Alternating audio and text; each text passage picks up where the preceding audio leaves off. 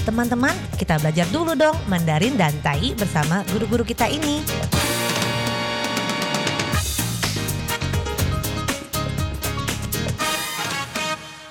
Apa kabar? Tadjahau, saya Maria Sukamto. Tadjahau, saya Ronald. Tageho, apa kabar?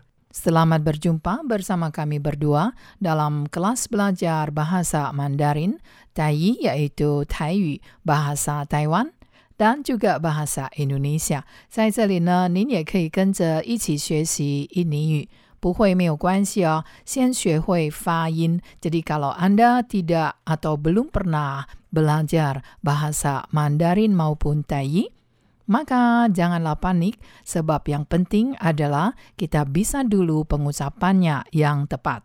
Sebab kalau tidak mengerti artinya bisa kita pelajari kemudian hari, tetapi pelafalannya pengucapannya itu sangat penting apabila tidak dipelajari secara betul sejak awal maka akan susah sekali dibetulkan 那发音呢是非常的重要不了解意思没有关系我们日后可以知道但是发音呢是很重要错误的发音呢很难纠正过来的所以从开始我们学正确的发音好 hari ini kita mempelajari sebuah kata yaitu acara. Ini bisa merupakan sebuah kata benda atau sebagai apa?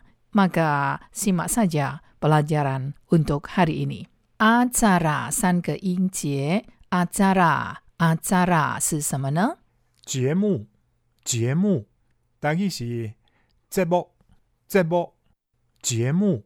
节目 atau cekbok adalah acara. acara. Cula ciemu selain berarti ciemu juga bisa berarti huotong. Huotong yang berarti kegiatan. Nah, jadi acara bisa berarti ciemu, bisa berarti huotong yang sama dengan kegiatan. Sementara itu, kalau dalam rapat kita bisa menemukan acara rapat atau topik rapat yang sama dengan acara。在这个 rapat 会议里面呢，我们会常常听到 topik rapat yaitu acara atau agenda rapat. Maka topik rapat atau acara rapat atau agenda rapat adalah 议题，议题，大意是议题，议题，啊，都有 议题，议题。 Jadi, kalau kita mendengarkan acara rapatnya mana, itu adalah topik rapat atau agenda rapat, yaitu iti. Nah, sementara itu rapat apa itu? Rapat, rapat 是什么呢？会议，会议，大意是会议，会议。 Jadi telah kita pelajari，所以我们学到了这个节目。节目就是 acara acara ada acara apa 有什么节目啊 ada kegiatan apa 也是问成有什么节目啊所以这个 acara 也可以是 kegiatan 节目活动有什么活动啊 ada acara apa ada kegiatan apa sebenarnya mirip sekali 非常的相似所以这个议题呢是 topik rapat，也可以讲成 acara rapat 或者是 agenda rapat。会议呢就是 rapat。Hari ini banyak rapat，今天有很多会议。Rapatnya kapan？会议是什么时候啊？Nah, sekarang tadi kita telah mempelajari 节目 adalah acara。 Nah, bagaimana kalau kita mengatakan 这个呢？我们都很喜欢，尤其是年轻人，kita suka sekali terutama kaula muda, yaitu acara di malam minggu. Acara di malam minggu. Acara di malam minggu，跟着我一起念。对，acara di malam minggu。周末的节目，周末的节目。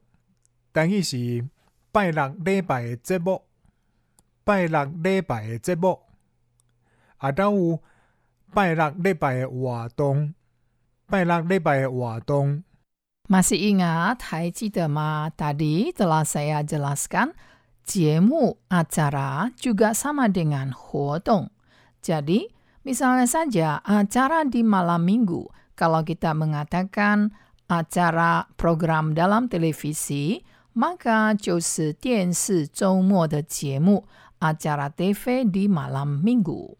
Tetapi kalau mengatakan di malam minggu ini ada acara apa dengan pacar？如果问的周末有什么节目啊？跟这个男女朋友有什么节目啊？那意思呢 adalah 活动。Jadi artinya adalah 活动。